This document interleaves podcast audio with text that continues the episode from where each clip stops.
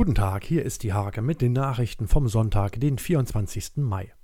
Am kommenden Dienstag um 9 Uhr öffnet das Holtorfer Freibad am Dobben seine Tore. Das hat der Förderverein um Ralf Gilster nach reiflicher Überlegung entschieden.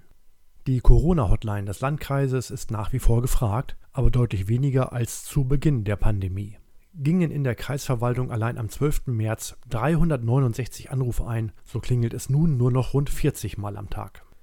Die Klasse 6a des Marion-Dönhoff-Gymnasiums erinnert sich noch gut an ihre ersten Wochen im August 2018. Nun will sie den künftigen Fünftklässlern die Angst vor dem Neuen nehmen. Bilder, Blumen und eine Klagemauer. Die Grundschule Hasbergen setzt sich vielseitig mit dem Thema Corona auseinander. Bei Ela Harms in Schweringen finden Vögel ideale Lebens- und Nistbedingungen.